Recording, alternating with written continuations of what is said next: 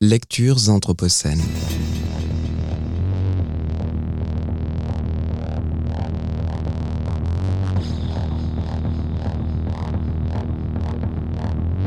Lecture anthropocène.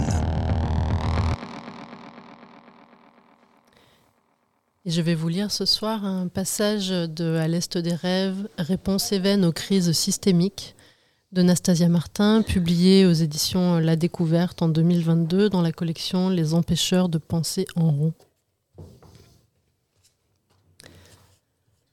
Daria et moi sommes assises à l'arrêt de bus de Milkovo, la petite ville soviétique au bout de la piste de Tchanouts.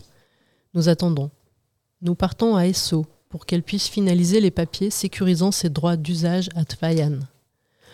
Nous sommes fatigués, nos habits de grosse toile rêche sont tachés, nos visages barbouillés. Surgit une femme d'une cinquantaine d'années, parée d'habits traditionnels évennes, très apprêtée et lourdement maquillée. Elle vient à notre rencontre, nous jetant un regard ne masquant pas un dégoût certain. Daria se lève et la salue, me présente. Elle nous dit, avec une fierté non contenue, qu'elle revient d'un spectacle de danse performé avec son collectif de danseurs dans la ville de Petropavlovsk. Alors que nous nous dirigeons vers le bus, Daria m'arrête d'une main et me montre ses ongles. Tu as vu toute cette terre? C'est tout noir, nous sommes sales, j'ai honte. Je la regarde en haussant les épaules, ses yeux pétillent quand le sourire les atteint. Nous montons dans le bus. Le paradoxe sur lequel j'ai trébuché en arrivant à Isha est celui des formes. La peau, les habits ont la teinte de la terre et des troncs d'arbres. Ils diffusent l'odeur du feu. À Esso, les perles de verre chatoyantes sont rangées dans les tiroirs, les habits d'apparat sous les lits. Pour se réapproprier une manière d'être au monde impliquant des relations quotidiennes avec les êtres et entités de la forêt, Daria et sa famille ont abandonné les formes culturelles qui étaient pourtant censées les définir traditionnellement, les singulariser proprement, aux yeux des étrangers en tant qu'appartenant à un collectif autochtone. Daria, à l'arrêt de bus, elle qui est presque intégralement dépendante de son milieu de vie, des animaux, des plantes et des éléments qui le traversent, n'a pas les atours extérieurs des événements qui continuent d'exprimer leur forme culturelle. Ses habits, sa parure ne produisent plus aucun effet de distinction. Ils sont au contraire vecteurs d'un sentiment de honte sociale lorsqu'elle retourne au village. Un orguélis sur une scène de danse à Esso ou en ville est une forme culturelle purifiée, c'est-à-dire décontextualisée. Elle est à même de fonctionner sans les relations interspécifiques entre les êtres. Elle a néanmoins besoin de structures économiques et politiques pour exister. À Tvayan, ces dernières sont lointaines et la représentation culturelle s'est délitée. Les chants de gorge ne se, donnent, ne se donnent à entendre que dans l'espace confiné de réunions familiales restreintes autour du feu. Les danses, quant à elles, existent dans des registres et des dispositifs encore plus intimes. Daria danse en forêt pour les êtres qui la peuplent, imite leur attitude et module les sons de leur voix lorsque ses propres enfants ne la voient pas.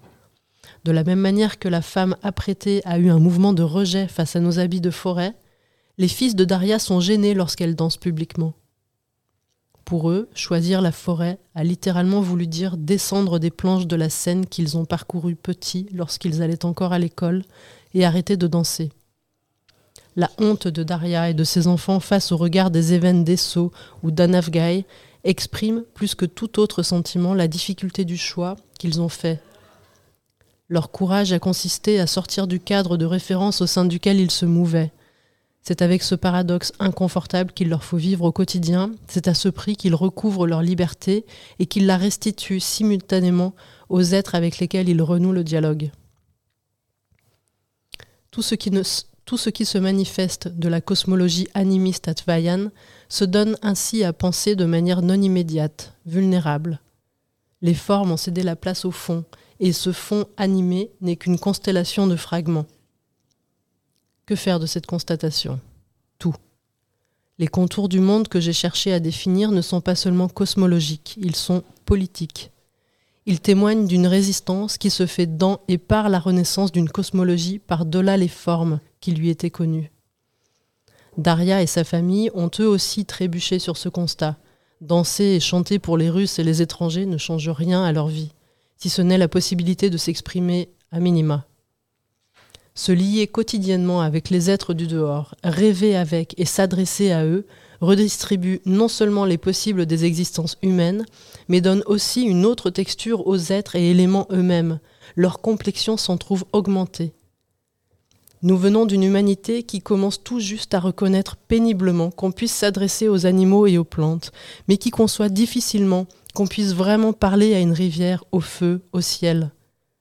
Comme le dit Elton Krenak, lorsque nous enlevons leur âme aux rivières et aux montagnes, celles que leur prêtent nombre de peuples autochtones qui vivent encore à leur côté et avec leur puissance, nous libérons des forces qui n'ont d'autre issue que de transformer ces lieux en déchets de l'activité industrielle et extractiviste. C'est fou ce qu'un regard, une certaine lumière dans la prunelle peuvent changer du monde. Ce que les mots, l'intention posée dans les mots ajustés aux êtres, aux entités, aux lieux, leur font. Il existe à Aïcha une gratitude, une joie de regarder et d'être regardé, de s'adresser et d'être adressé. Ce qu'ils disent, eux, comme tant d'autres collectifs qui repeuplent les montagnes, les toundras et les forêts, c'est que cette gratitude est partagée.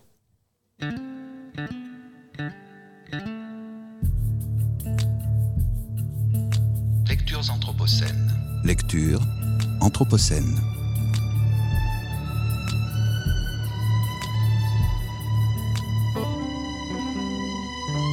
Lectures anthropocènes.